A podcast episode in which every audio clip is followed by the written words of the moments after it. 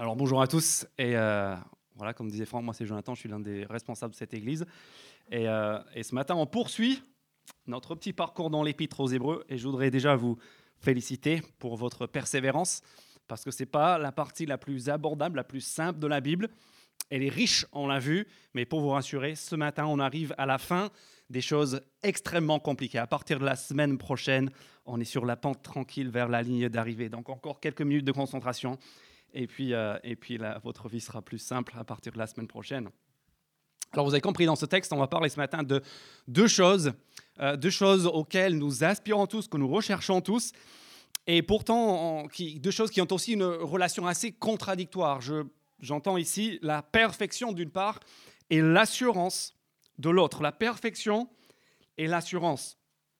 Si vous regardez le verset 14, vous avez un peu l'affirmation hein, clé de ce texte. En effet, par une seule offrande, Jésus, lui, a conduit à la perfection tous ceux qu'il rend saints. Ça, c'est l'argument principal de ce que nous allons voir ce matin. Et vous et moi, nous connaissons, nous croulons, n'est-ce pas, sous le poids de la perfection, le poids des exigences de la perfection. L'une des ironies de notre société, c'est qu'on est fier de notre décontraction. On peut maintenant aller travailler en basket, là où avant il fallait porter un costard. Euh, on est très décontracté et néanmoins, qu'est-ce qu'on constate? On constate que la pression qui pèse, qui repose sur nous, est plus forte que jamais. Vous savez ce que c'est? Si vous voulez réussir, si vous voulez être heureux, qu'est-ce qu'il faut? Bah, Il faut avoir le corps parfait. Il faut, euh, il faut avoir la coupe parfaite, il faut avoir le CV parfait, il faut que vos KPI en fin de mois soient parfaits aussi, il faut que votre conjoint soit parfait. Et il faut que, faut qu'on soit le, gendre parfait, il faut qu'on ait les enfants parfaits, euh, il faut pouvoir offrir à Noël le cadeau euh, parfait, bien entendu. Il faut partir en vacances parfaites, il faut que ta cuisine soit parfaite, il faut que tu passes une parfaite journée, la perfect day, euh, dont tu as entendu parler dans la chanson de quand j'étais jeune. Et en gros, il faut que ta vie soit parfaite. Vous savez de quoi je parle? Et cette pression, elle, elle pèse. On peut crouler sous cette pression. Et c'est pour ça qu'on a aussi cette, cette, relation très ambiguë à la mise en scène de la perfection des autres, à leurs magnifiques photos qu'on regarde, et à la fois cette perfection des autres par leurs habits, leur maquillage, leur voiture, leur vie, leurs photos, ça nous attire et nous séduit et nous fait envie et en même temps nous dégoûte. Pourquoi? Parce que cela nous renvoie à notre échec constant et nourrit en fait un sentiment d'insécurité chronique. Vous savez de quoi je parle? Écoutez le témoignage d'un ex-mannequin qui dit, après avoir tout réussi et tout lâché dans le monde de la mode et de l'apparence, de la perfection mise en scène, elle a tout lâché à 19 ans en disant ceci, j'étais un paradoxe vivant. D'estime de soi conditionnelle de perfection conditionnelle et de haine constante de moi-même. En fait, d'après la Bible, il y a une raison pour laquelle nous cherchons la perfection. Nous cherchons tous la perfection parce qu'en fait, nous cherchons, nous voulons ce que Dieu a toujours voulu pour nous. Et ce matin, nous allons voir trois choses à travers ce texte, à travers la présentation de comment l'événement central de la Bible rend possible et la perfection et l'assurance. Nous allons voir dans les quatre premiers versets pourquoi notre culte à la perfection nous vole notre assurance Pourquoi notre quête de perfection vole notre assurance Verset 1 à 4. Désolé pour les adeptes du bulletin, je me réserve le droit une fois par an à tout bazarder euh, après, entre jeudi et dimanche. C'est ce dimanche.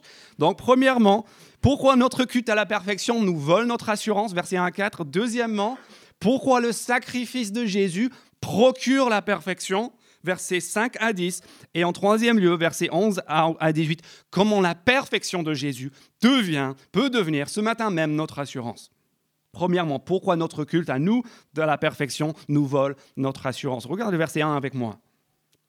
Parce que si on croit que le burn-out et l'insécurité chronique sont des problèmes du 21e siècle, mais regardez ce qu'il en est, euh, ce qu'il en était du temps du culte juif de l'Ancien Testament au verset 1. La loi, en effet, ce qui encadrait ce culte juif, cette quête de la perfection humaine à travers le culte de l'Ancien Testament. La loi, en effet, possède une, ombre pardon, des biens à venir et non l'exacte représentation de la réalité. Voilà ce qui nous intéresse.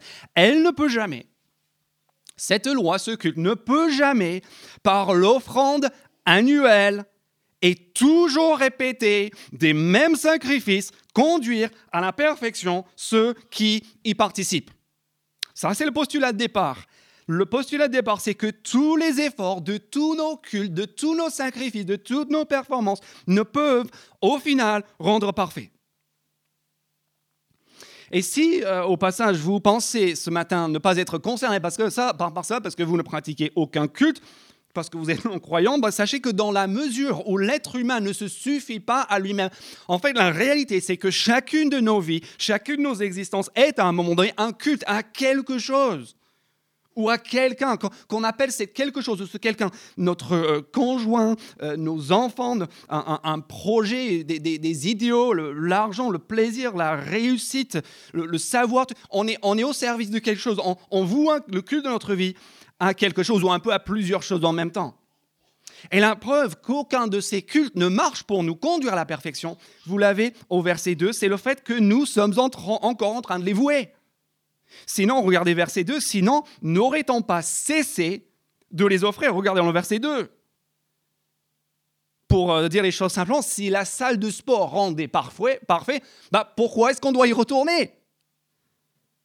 Non, verset 3, en réalité, le souvenir des péchés dans le cadre de ce culte juif de l'Ancien Testament est rappelé chaque année par ces sacrifices. La répétition de ces gestes, de ces efforts nous rappelle en fait que, que ça ne marche pas, qu'on n'est toujours pas parfait. Vous savez, on vient au mois de janvier, on a, on a tous fait nos bonnes résolutions. Et le problème avec les bonnes résolutions, c'est pas juste qu'on les tient, parce que chaque année, il faut, faut en faire d'autres. Parce que celles de l'année précédente, au final, ne nous ont pas rendus parfaits. Vous, savez ce que c'est aussi euh, euh, chaque printemps, peut-être que vous êtes en plein temps, il fait un peu beau hier, qu'est-ce qu'on commence On commence à faire le grand ménage. Le grand ménage du printemps, on, range, on trie, on jette, on, nettoie, mais comme tous les ans. Parce que le grand ménage de l'année dernière n'a toujours pas conduit notre maison à la perfection. Le temps a passé et puis on est revenu à la case départ. Dans quelques semaines, on va tous y mettre, n'est-ce pas, à, nous faire le corps de rêve pour aller à la plage. Et pour ceux qui vont y réussir, bah, on, va constater qu'au bout de trois mois, la, tablette de chocolat, de, chocolat magnifique qu'on s'était faite, en fait, bah, elle a fondu au soleil. Et donc, trois mois plus tard, bah, tout est à refaire. Il faut tout recommencer. On n'est toujours pas parvenu à la perfection. Ça, c'est le problème. Ça, c'est le problème de tous nos cultes à la perfection. Et c'est pourquoi tous ces cultes, au final, au lieu de nous, procurer la perfection, nous vole notre assurance. Deuxièmement, pourquoi le sacrifice de Jésus, versets 5 à 10, nous procure la perfection qu'on recherche mais qu'on n'obtient pas? Et la réponse, c'est dans, dans, les versets 5 à 9, c'est parce que Jésus, à la différence de nos cultes à la perfection, adresse la source véritable, la source profonde de notre imperfection, qui n'est pas, à la différence de ce que nous pensons, euh, une source euh, matériel mais moral, qui n'est pas physique mais spirituel. Et pour en avoir la preuve, il suffit de réfléchir un peu à l'échelle de l'histoire. Nous, aujourd'hui, en France, nous sommes plus riches. On n'a jamais été aussi, aussi prospères, aussi riches sur le plan matériel. On n'a jamais eu autant de connaissances. On n'a jamais eu euh, autant de, de, technologies à notre disposition. On n'a jamais vécu autant de progrès social. Et ce qui est terrible, c'est que jamais, en même temps de tout cela, de tous ces, de, tous ces, avancées en matière de perfectionnement, jamais, c'est ça qui est effarant, jamais l'offre thérapeutique n'a été aussi vaste et aussi étendue. Le problème, c'est quoi? Le problème, c'est qu'on a tout. Et on n'est toujours pas bien. C'est terrible. Et ça montre que le problème se trouve ailleurs que dans des questions matérielles et physiques. Le problème, il est spirituel, il est moral. Et si vous regardez moi maintenant le verset, les versets 5 et suivants, on voit que l'auteur d'Hébreu applique un texte de l'Ancien Testament, le psaume 40, à Jésus pour montrer comment Jésus fait passer de l'échec à la perfection spirituelle et morale. Regardez ça avec moi, verset 5 le psaume 40, tu n'as voulu ni sacrifice, ni sacrifice, ni offrande, mais tu m'as formé un corps. Verset 6, tu n'as accepté ni holocauste, ni sacrifice pour le péché. Alors, verset 7, qu'est-ce que j'ai dit? J'ai dit, me voici. Ça, c'est Jésus qui parle. Me voici, je viens dans le rouleau du livre, dans de la loi. Il est écrit à mon sujet pour faire, ô Dieu, ta volonté.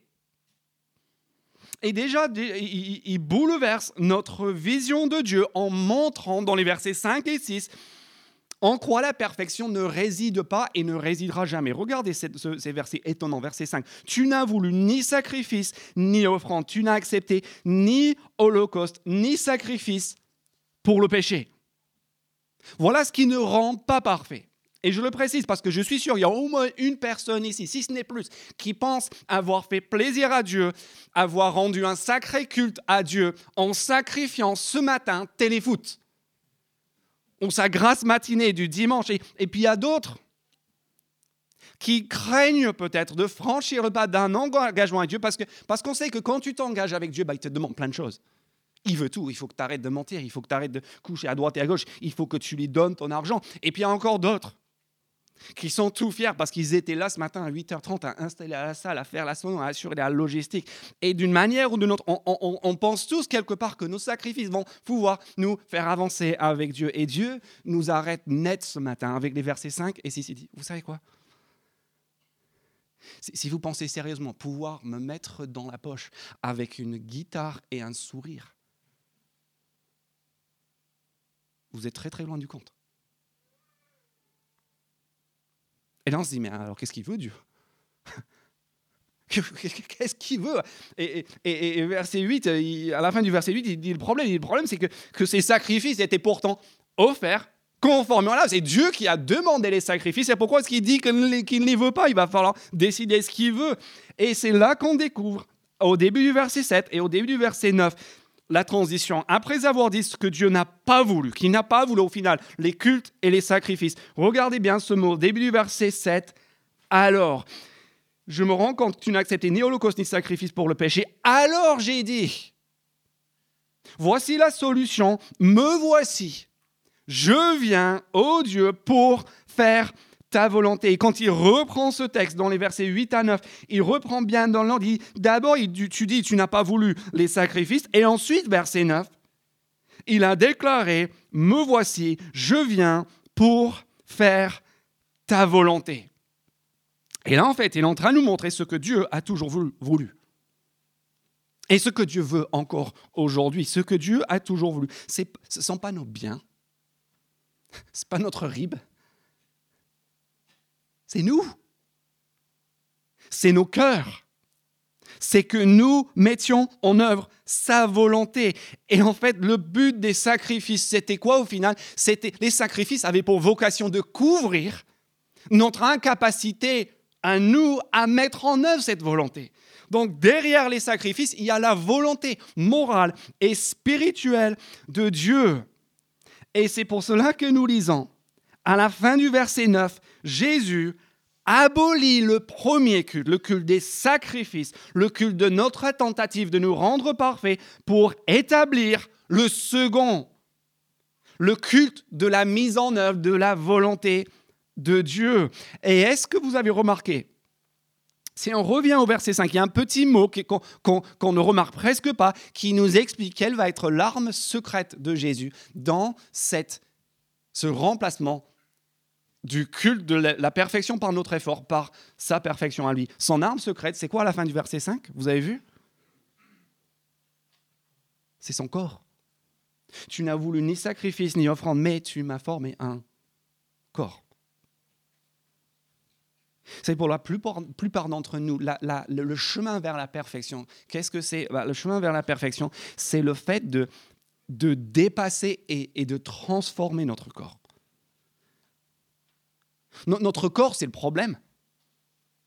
Notre corps, c'est ce qui nous lâche et, nous plante et nous déçoit et, nous gêne. Et, donc, c'est pour cela qu'on entreprend tous nos traitements médicaux, tous nos entraînements physiques, notre méditation pour, pour sortir un instant, pour dépasser les limites de notre corps. C'est pour ça qu'on se maquille. C'est pour cela qu'on a recours à la chirurgie parce que notre corps à nous nous plante et nous déçoit et nous gêne. Et Jésus dit, moi c'est le contraire. En fait, le sacrifice de Jésus marche. Le sacrifice de Jésus nous rend parfaits parce qu'au lieu de chercher à échapper le corps, lui l'a sublimé. Ça, c'est ce que le verset 9 nous dit. Il est le seul être humain qui a pu déclarer sans exception, me voici. Moi, je ne peux pas dire ça. Je peux dire, me voici Jonathan Spencer, oh Dieu, pour faire ta volonté. À votre service, monsieur. Je ne peux pas. Et vous ne pouvez. Mais il y, y en a un qui peut, et c'est Jésus. Il dit en venant dans le monde, me voici pour faire, oh Dieu, ta volonté. En fait, il a été l'homme parfait. Le seul homme parfait qui a mené la vie que nous, on aurait voulu vivre qu'on aurait rêvé de pouvoir vivre, mais qu'on n'a pas pu vivre à cause de notre échec. il a été la personne qu'on aurait aimé être. Il a été entier à chaque instant. Il a été authentique. Il a été vrai en parole, en pensée, en acte. Il a toujours fait aux autres ce que nous, on aurait aimé que les autres fassent pour nous. Et c'est pour cela, en fait, que son sacrifice suffit. C'est pour cela que nous disons au verset 10, c'est en raison de cette volonté la volonté que Jésus a accomplie dans son corps, que Dieu a prescrit dans sa loi et que Jésus ensuite a accompli dans son corps, de son vivant, que nous, verset 10, nous avons été rendus saints par l'offrande du corps de Jésus-Christ une fois pour toutes. Le cadavre de Jésus est le seul cadavre dans l'histoire du judaïsme qui, au lieu, qui n'était pas porteur de corruption, et d'impureté, mais qui était au contraire porteur de vie et de perfection. Verset 5, c'est par l'offrande du corps de Jésus-Christ que nous avons été rendus saints une fois pour tous. Pourquoi est-ce que Jésus nous fait parvenir à la perfection? Parce qu'il il remplit toutes les exigences que les sacrifices étaient censés remplir.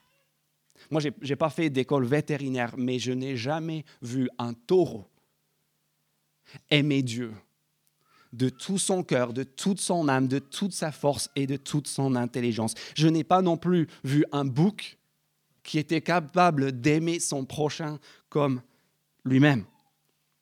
Pas plus qu'une thérapie morale, euh, une thérapie cognitive qui puisse régler notre dette morale ou une carrière réussie, brillante, qui puisse soulager la conscience ou une vie sexuelle débridée qui puisse assurer le repos de notre âme. S'agissant de la perfection, la vraie perfection, la perfection morale et spirituelle, celle qu'il nous faut vraiment, celle qu'on cherche alors qu'on a toutes les autres formes de perfection à notre portée. En fait, pour trouver ça, il y a une seule adresse qui marche, et c'est celle de Jésus, le sacrifice unique d'une vie parfaite, de la volonté de Dieu accomplie une fois pour toutes. Alors maintenant qu'on a vu pourquoi notre quête de perfection nous vole notre assurance, maintenant qu'on a vu comment Jésus met la perfection à notre portée, voyons enfin troisièmement comment la perfection de Jésus devient notre assurance. Qu'on se comprenne bien, la perfection dont il est question ici, quand on dit que Jésus rend parfait, on n'est pas en train de dire que Jésus va nous donner d'un seul coup une vie sans problème, sans tracas, sans souci au quotidien. On n'est pas non plus en train de dire que du jour au lendemain, Jésus fait qu'en fait, on n'est plus tenté, on n'a plus la capacité de faire le mal, euh, de, de, pécher. En fait, on parle ici d'un changement de statut, un changement de situation. Si vous voulez le grand mot théologique, on parle ici d'imputation. Jésus nous rend parfait en, mettant sur notre compte sa richesse morale faramineuse pour venir remplacer notre compte moral à découvert aux multiples rallonges. C'est son casier judiciaire vierge contre mes fautes. C'est son bulletin impeccable contre mes copies raturées. C'est son CV spirituel parfait contre mon parcours chaotique. Et vous savez ce que cela fait au quotidien? Cela fait en fait que d'un seul coup, la pression tombe. Et c'est ça qui nous ramène à notre problème départ. Vous savez pourquoi on n'aime pas les gens parfaits ou qui semblent être parfaits, c'est pas juste qu'on est jaloux. On n'aime pas les gens parfaits parce qu'ils nous le font sentir. Parce que tant que tout dépend de nous, vous savez quoi, il y a deux options dans la vie. Soit nous serons écrasés par notre échec, soit on sera enflé d'orgueil, rempli d'arrogance en raison de notre réussite. Vous voyez, c'est soit l'insécurité parce que tout est de ma faute, je n'ai pas été à la hauteur, soit l'orgueil et l'arrogance parce que de toute façon, tout est grâce à moi. Et c'est là que la perfection de Jésus est différente de toutes les autres perfections au monde. Parce qu'au lieu d'écraser ou d'enfler, en fait, il rend heureux, non seulement heureux, mais aussi humble. Parce qu'en fait, cette perfection-là, elle ne dépend pas de nous. D'où vient l'assurance dans notre monde? Comment est-ce qu'on cherche à se rassurer? Comment est-ce qu'on nous dit de nous rassurer? Ben, On nous dit, bah, il faut regarder en toi. La réponse, elle est où? Elle est en toi. Elle est, dans, dans ton estime de toi-même, dans tes accomplissements objectif. C'est là que tu trouves de l'assurance. C'est là que tu trouves de l'identité. Et comment est-ce que les chrétiens se rassurent? Parce qu'ils baignent dans l'air du temps. Ben, c'est exactement pareil. Ils se rassurent en se disant, ça va, j'ai pris une décision. Ça va, je me suis engagé. Je me suis même fait baptiser. Et vous savez ce que c'est que ça? Ça, c'est juste le retour au sacrifice. C'est le retour à la perfection sur la seule et unique base de qu'est-ce que tu as fait? Est-ce que tu as fait le nécessaire? Est-ce que tu as fait ton sacrifice? Est-ce que tu as fait l'effort? Et comme on l'a vu au début du texte, en fait, ça, c'est juste la recette d'insécurité spirituelle. Parce qu'une fois que tu me dis, bah, j'ai pris une décision, j'ai fait un engagement, moi je peux te répondre du tac au tac, mais qu'est-ce qui te fait dire que tu t'es pas fait manipuler? Je peux dire, mais, mais ok, mais est-ce que tu étais vraiment sincère? Et puis je veux dire, aujourd'hui, dix ans plus tard, est-ce que tu y crois vraiment? Mais vraiment, vraiment au fond de toi, comme au premier jour. Et le problème, c'est que plus on regarde au fond de nous-mêmes, plus on se rend compte de quoi? Verset 1 4, plus on se rend compte de notre imperfection. Et donc, il n'y a jamais de repos, il n'y a jamais d'assurance. Pourquoi? Parce qu'en fait, tout dépend de toi. Et c'est là que l'auteur de l'Épître aux Hébreux conclut à travers les versets 11 à 18 en disant, si tu veux être sûr, si tu veux une vraie assurance, une assurance sur laquelle tu peux bâtir ton existence et ton identité, en fait, arrête de regarder à toi. Et regarde à deux choses. Regarde au statut de ton assureur et regarde au terme de ton contrat d'assurance. C'est ça qu'on a dans le verset 11 à 18. On a l'assureur, le statut de l'assureur et les termes du contrat d'assurance. Regardez d'abord le statut de l'assureur, le statut de Christ. Où est-ce que Jésus se trouve maintenant, le médiateur de la perfection? Versets 11 et 12. Et ici, il récapitule le point capital qu'on a vu la semaine dernière à partir du début du chapitre 8. Verset 11, tout prêtre.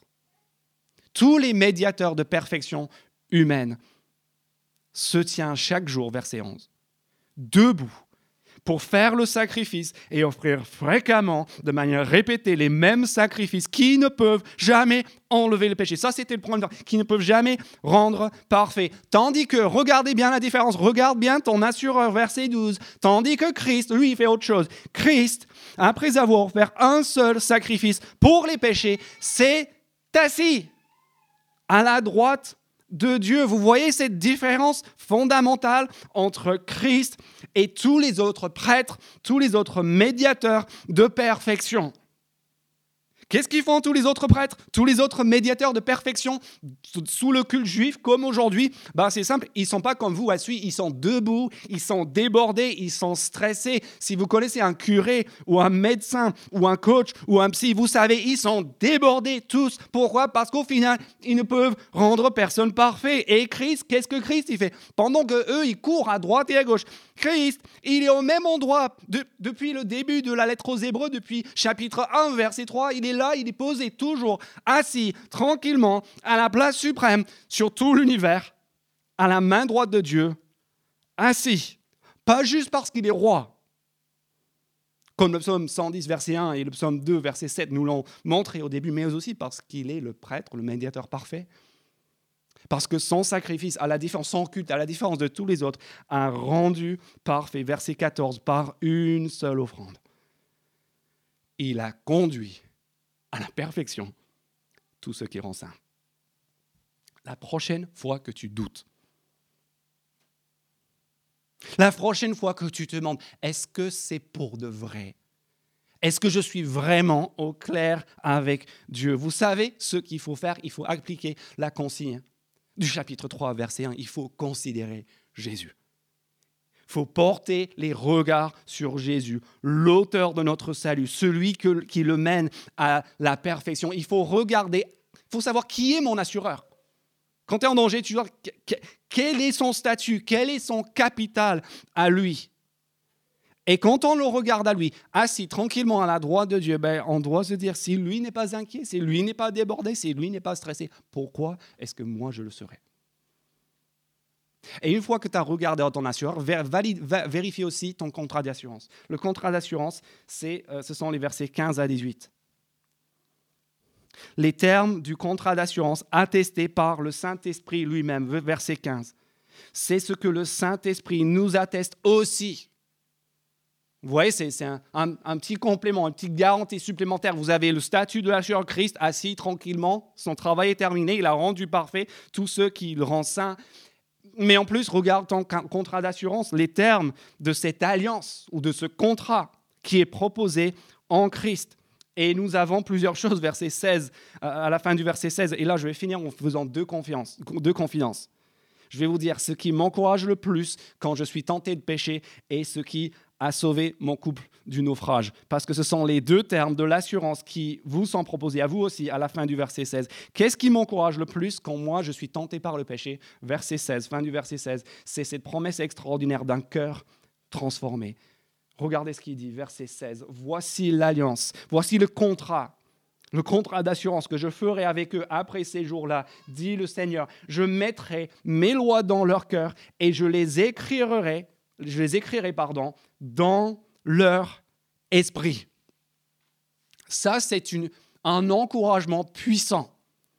Quand moi je suis tenté de de faire ce que je ne devrais pas ou attiré par ce qui ne devrait pas m'attirer. Qu'est-ce qui me rassure? Ce qui me rassure, c'est que en fait, tout ne dépend plus de moi. Moi, je suis plus là en train d'essayer de remplir des exigences extérieures à moi. Je ne suis pas quelqu'un qui essaie d'atteindre de, des valeurs que je me suis données comme je l'étais avant de connaître Christ, avant que quelqu'un d'autre ne fasse ce que moi, je ne peux pas faire, avant que quelqu'un d'autre, en fait, par son sacrifice unique, ne vienne changer mon cœur ne, viennent rendre la maîtrise de soi plus désirable, plus beau, plus, plus souhaitable que la colère ou le service plus attirant que la paresse, même quand c'est 19 heures et, tout part en, en, vrille et on est épuisé après une longue journée. Vous voyez, c'est pas juste que Christ nous procure un statut de perfection, c'est aussi qu'il nous, nous rend activement en cet instant même parfait à travers la puissance que ce sacrifice dégage. Et parce que lui, il a accompli la volonté de Dieu pendant qu'il était sur la terre, et puisque lui, il vient vivre dans nos cœurs, vous savez quoi? La prière, que ta volonté soit faite, ce n'est plus juste un vœu pieux.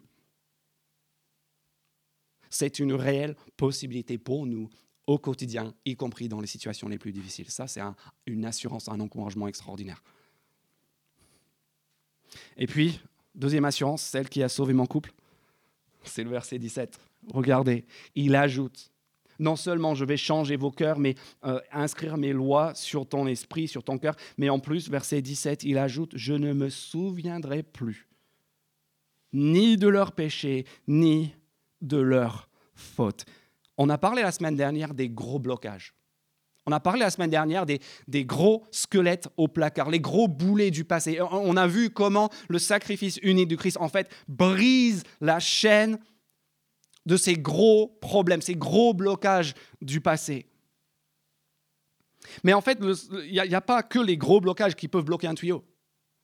Il y a aussi, n'est-ce pas, les petites choses qui s'accumulent au fur et à mesure du temps. Dans quelques mois, quelques semaines, ça va faire 15 ans que je suis marié avec ma femme donc. Et en fait, ça fait, depuis un an, ça fait plus de la moitié de notre vie qu'on se connaît. Et je me souviens encore du tout début, au bout de trois jours, j'avais compris que c'était elle. Il y avait juste un problème, elle était hors catégorie pour moi, j'avais pas une chance. Mais j'ai réussi à l'embobiner, j'ai réussi à me marier avec elle, et tout était génial, tout est génial. On est parti, je dis ça pour dire, on est parti avec un gros capital. Mais à quelque temps, on s'est aperçu que, en, fait, sur le chemin, il y avait plein de petites choses qui s'étaient accumulées. Rien de grave, rien de dramatique, rien d'insurmontable. Mais c'était le problème, c'est qu'on était juste trop occupés, trop pressés, trop stressés pour prendre le temps de s'en occuper. Et puis, un jour, on s'est aperçu qu'en fait, toutes ces plein de petites choses commençaient à ressembler drôlement à un gros blocage. Et là, de façon assez bouleversante, on est revenu à la vérité de ce verset 17. On s'est rappelé l'assurance extraordinaire que Dieu, Dieu a réellement, objectivement, une fois pour toutes, effacé toutes nos fautes, les gros trucs, les gros blocages, mais aussi les petites fautes, les petites fautes, les petits problèmes qui nous minent au quotidien. Qui, il a enlevé les choses qu'on voit gros comme une maison et aussi celles qu'on n'a pas envie de voir, celles qu'on se cache à nous-mêmes. Et je peux vous dire, sans Christ, je me suis posé la question, où en serait, où est-ce que moi j'en serais, où est-ce que nous en serions, où en serait mon couple? Malgré le gros capital de départ. Et j'ai été obligé de me dire, en fait, je, sincèrement, sans Christ, je ne sais pas où j'en serais. Et je dis cela pas juste pour vous parler de ma vie, je dis cela parce que je, suppose que je ne suis pas le seul à être dans cette situation-là. Et parce que le pardon des péchés, c'est ça que je veux vous dire, à vous qui êtes là depuis des années, certains qui sont mariés depuis des années. En fait, le pardon des péchés, c'est pas juste pour le début. C'est pas juste pour le premier jour, c'est pas juste pour le gros blocage. C'est aussi vital, essentiel pour les petites choses qui s'accumulent. Mes amis, j'espère que le message est clair. Christ s'est assis pour que nous, nous soyons au repos. Et c'est ça l'assurance du verset 18 pour finir. Or là où il y a pardon de péché, vous savez quoi? Il n'y a plus. Il n'y a plus à présenter d'offrande pour le péché, le proie du culte de la perfection le, poids insupportable de devoir être et devenir parfait par nous-mêmes. C'est terminé, c'est fini, grâce à l'offrande de son corps parfait,